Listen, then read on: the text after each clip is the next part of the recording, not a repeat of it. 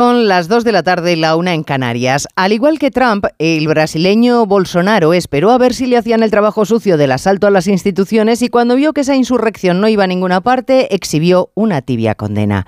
Desde el rey Sol hasta los actuales dictadores, pasando por Bonaparte, todos están cortados por el mismo patrón.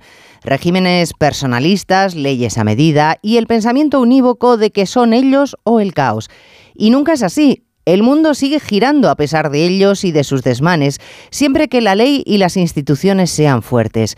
Solo si la legislación y los poderes del Estado se fragilizan hasta dejarlos inservibles para protegernos, quedamos al albur de cualquier iluminado enamorado del poder.